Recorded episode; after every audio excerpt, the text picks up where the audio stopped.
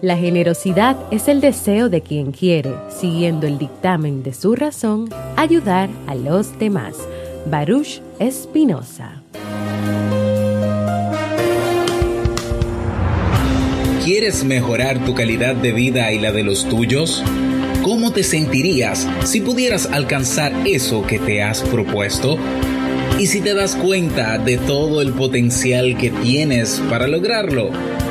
Bienvenida al programa que te ayudará a desarrollar hábitos, establecer mejores relaciones, empoderarte y potenciar tu estado de felicidad personal. Transmitiendo cada semana para todo el mundo desde tu reproductor de podcast favorito. Y ahora contigo, tu anfitriona Jamie Febles, psicóloga, escritora, madre y emprendedora quien te acompañará en este recorrido hacia tu desarrollo personal y hacia el logro de tus sueños. Esto es Vivir en Armonía.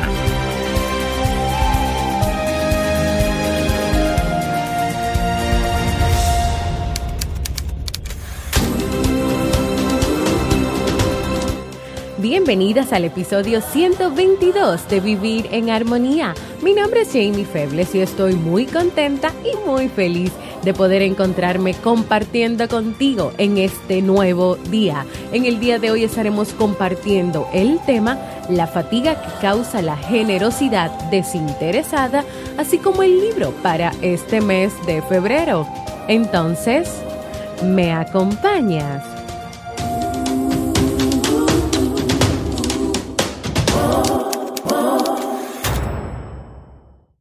Buenos días, bienvenidos a este nuevo episodio de Vivir en Armonía. Pues yo, como siempre, muy, muy, muy feliz de encontrarme nuevamente con ustedes. Y antes, pues ya los saludé, ¿verdad? Antes entonces de comenzar con este tema que vamos a estar trabajando en el día de hoy, quiero recordarles que la próxima semana, el miércoles 27 de febrero a las 6 de la tarde, hora Santo Domingo, República Dominicana, mi esposo, Robert y yo, vamos a estar compartiendo con todos ustedes, los que quieran unirse a nosotros, la conferencia online Cómo mantener límites sanos en la relación de pareja.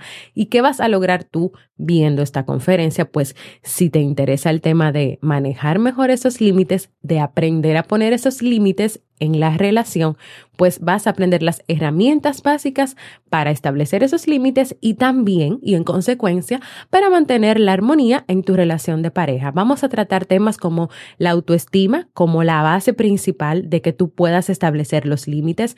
Vamos a hablar de manejo de límites y culpa, de los derechos que tú tienes como persona, vamos a hablar de libertades adquiridas, vamos a analizar un caso, o sea, para que todo lo que te comentemos y te hablemos al principio, entonces tú lo veas de, de, manera práctica y puedas comenzar a trabajar en lograr eso que tú quieres. Entonces, ya ustedes saben que el próximo miércoles 27 vamos a tener esta videoconferencia, la cual puedes ver en vivo, es decir, a la hora que la vamos a estar eh, realizando, pero también igual puedes inscribirte en la conferencia y si ese día no puedes, a esa hora igual la vas a poder ver en diferido. Así que cuento con ustedes.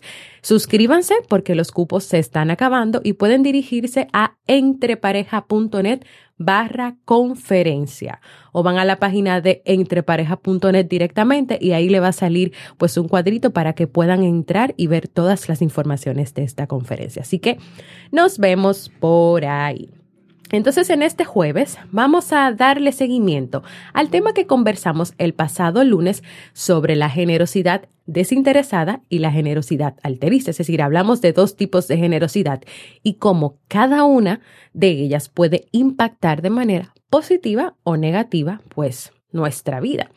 En la generosidad desinteresada, las personas ayudan, es decir, dan más, obviamente sin esperar nada a cambio, pero lo hacen de tal manera que se sacrifican a sí mismas, mientras que los generosos alteristas ayudan a los otros sin olvidar sus propios intereses.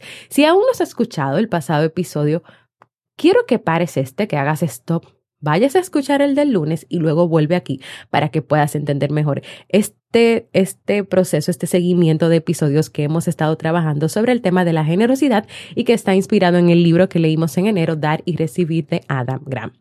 Pues puesto que los generosos tienden a poner los intereses de los demás antes que los suyos, con frecuencia ayudan a otros a costa de su bienestar, exponiéndose a qué? A la fatiga extrema.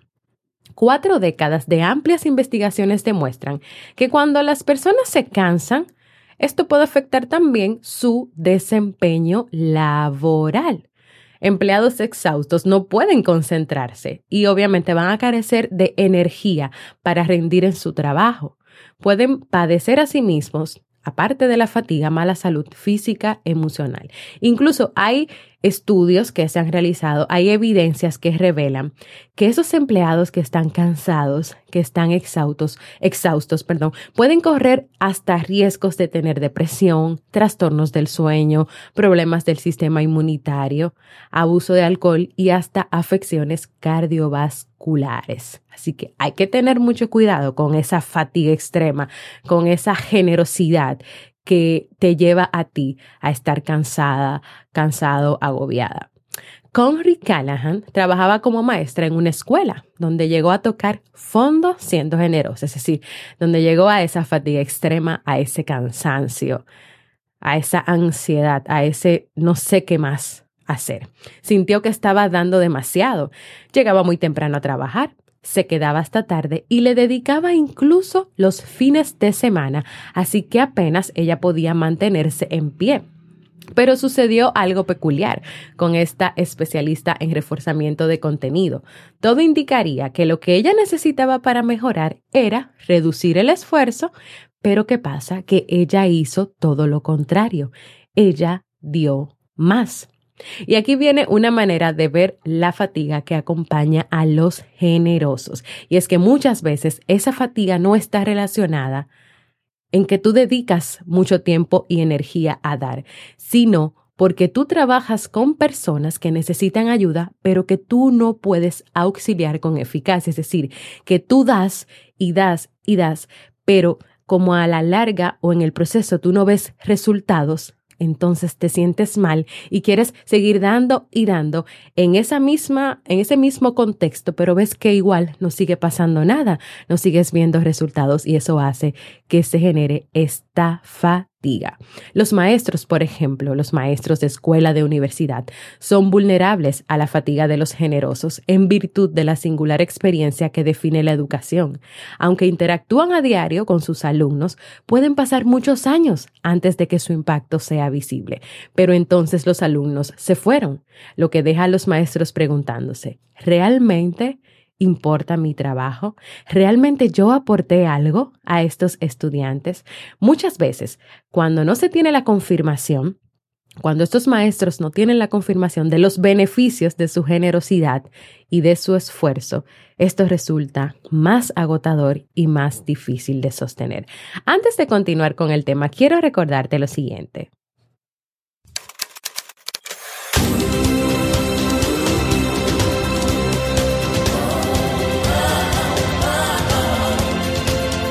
Síguenos en las redes sociales, Instagram, Facebook y Twitter como Jamie Febles. Únete a nuestro grupo en Facebook, Comunidad Vivir en Armonía, y no olvides visitarnos en jamiefebles.net. Allá te esperamos.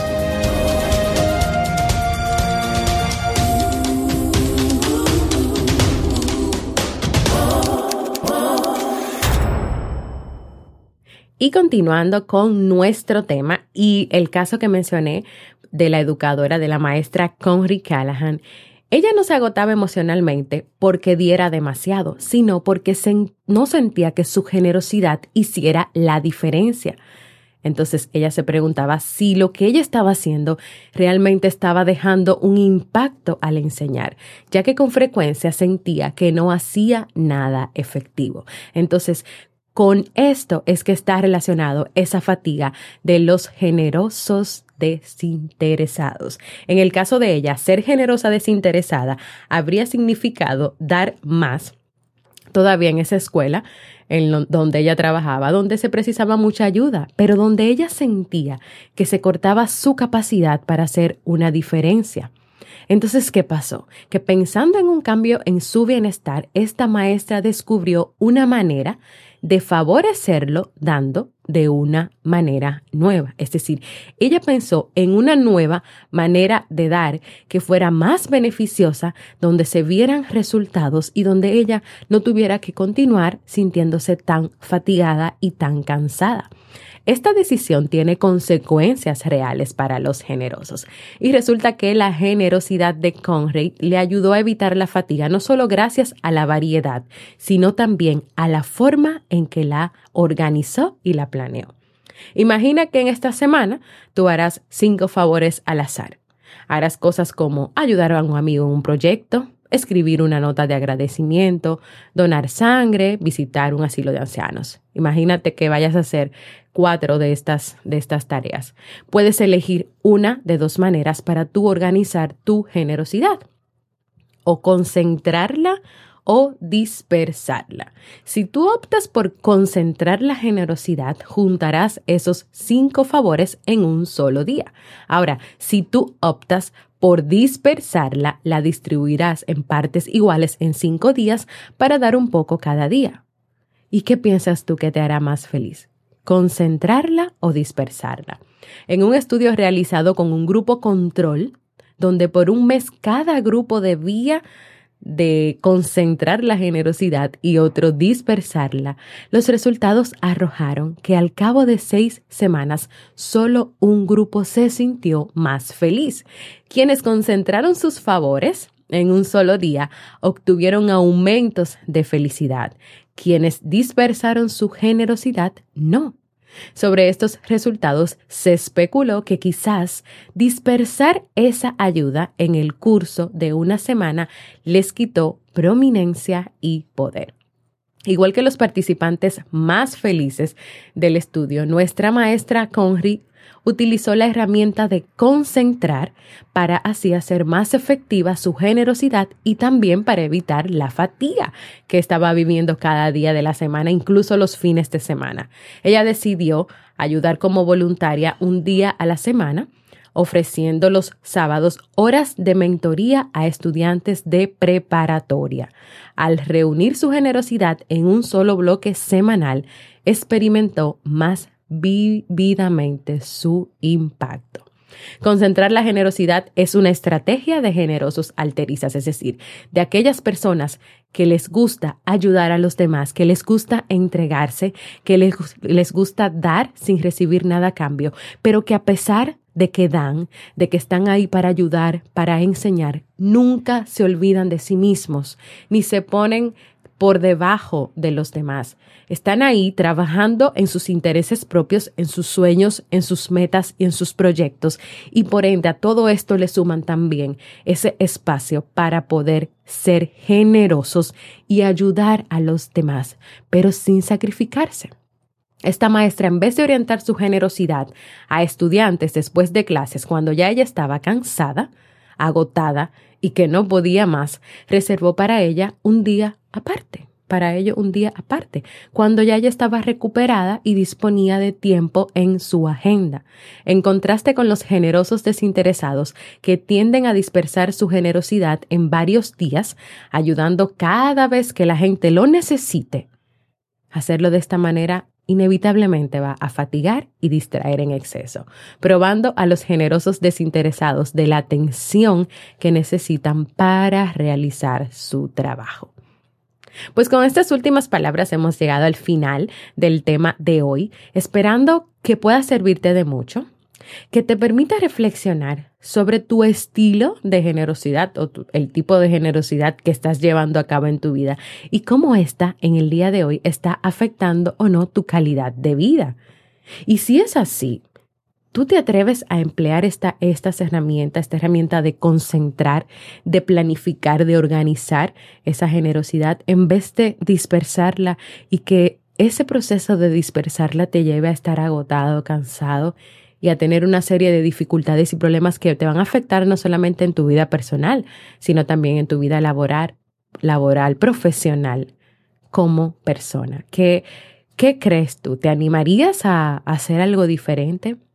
Y sabes que hemos estado hablando del tema de la generosidad, porque en este pasado libro que leímos en enero, Dar y Recibir de Adam Grant, pudimos aprender que la base del éxito es cómo nosotros nos involucramos y ayudamos a otras personas a que junto con nosotros hagan un mundo mejor, a que si por ejemplo tú eres experto en un tema, tú puedas ser generoso con otros, enseñándole lo que tú sabes sobre ese tema y que a través de un trabajo en conjunto, de una comunicación sincera, honesta y verdadera, todos podamos trabajar en un fin común. Eso, ese fue el, el, mensaje principal, vamos a decir por así, del libro. Así que hemos estado trabajando los tipos de generosidad porque hay personas generosas que están cansadas, que están agotadas porque lo dan todo, pero eso tiene que ver con darlo todo y olvidarte de ti. Y es que no te puedes olvidar nunca de ti.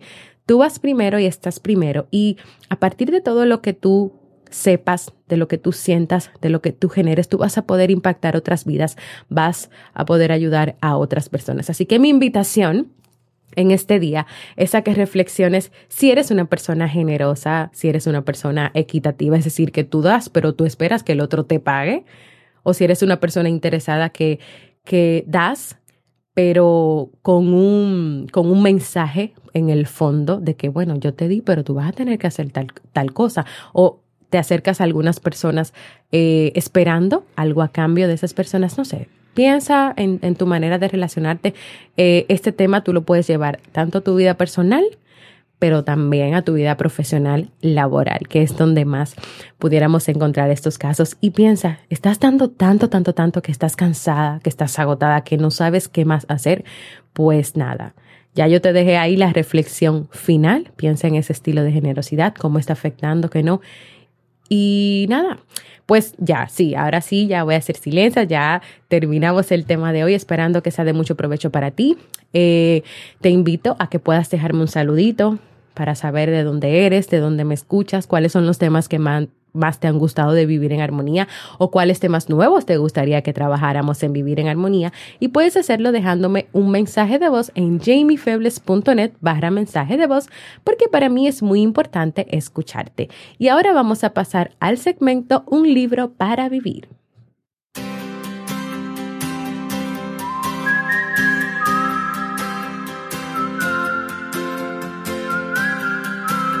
Y el libro para este mes de febrero es Los cinco lenguajes del amor de Gary Chapman. El amor es universal, pero al igual que el propio lenguaje, puede llegar a expresarse de modos que no siempre sabíamos. Es por eso que Gary Chapman, conocido escritor y filósofo, nos regala este maravilloso libro. Como ustedes saben, en la comunidad de Facebook de este podcast Vivir en Armonía, pues cada día, cada dos días, pues yo voy compartiendo ideas interesantes, eh, notas sobre este libro que estamos leyendo y hasta el momento hemos compartido dos de esos cinco lenguajes del amor. Y vimos un caso muy interesante donde Gary Chapman atendía a una pareja, a un matrimonio, y a ambos conversando con ellos pues eh, en espacios diferentes, les recomendó el primer lenguaje del amor, palabras de afirmación, es decir, que por un tiempo ellos dijeran esas palabras de afirmación a su pareja, de reconocimiento, y que así pudieran comenzar a tener cambios en su relación. Y lo que resultó fue que Gary Chapman se dio cuenta que la esposa no, su lenguaje de amor no era palabras de afirmación, sino tiempo de calidad. Entonces, ¿qué quiere decir todo esto? Que de esos cinco lenguajes del amor, tú te puedes identificar con uno o con dos, pero no necesariamente tu pareja tendrá ese mismo lenguaje del amor. Así que yo te invito a que descubras conmigo los tres que nos faltan, a que identifiques cuál es tu lenguaje del amor y también el de tu pareja para que así puedan entenderse mejor, comprenderse mejor y tener mejor armonía en su relación. Así que acompáñame a leer este libro que aunque quedan pocos días este mes de febrero, yo sé que podemos hacerlo. Y nada, ve a la comunidad de Facebook del podcast para que veas todo que hemos compartido hasta el momento. Y antes de despedirme, quiero invitarte a que compartas este y todos los episodios que desees con tus amigos, familiares, compañeros de trabajo, en fin, con todo el que creas que este contenido pueda aportar armonía a su vida quiero invitarte a formar parte de nuestra comunidad exclusiva de Facebook de Vivir en Armonía, donde recibirás cada día motivaciones, un espacio para que puedas expresarte y donde también le damos seguimiento a los libros que leemos cada mes. Y si todavía no lo has hecho, ve a suscribirte a cualquier plataforma para podcast como iVoox, iTunes y así recibas directamente la notificación de los nuevos episodios. Y también Puedes dejar tus comentarios, manitos arriba, corazoncitos y valoraciones positivas. Les envío desde aquí un inmenso abrazo y beso a todos y cada una de las personas que escuchan Vivir en Armonía en estas distintas plataformas, Evox, iTunes, Spreaker, Google Podcast, YouTube. Así que nada, gracias por escucharme. Para mí ha sido un placer compartir contigo y nos escuchamos el próximo lunes en un nuevo episodio de Vivir en Armonía. Nos vemos.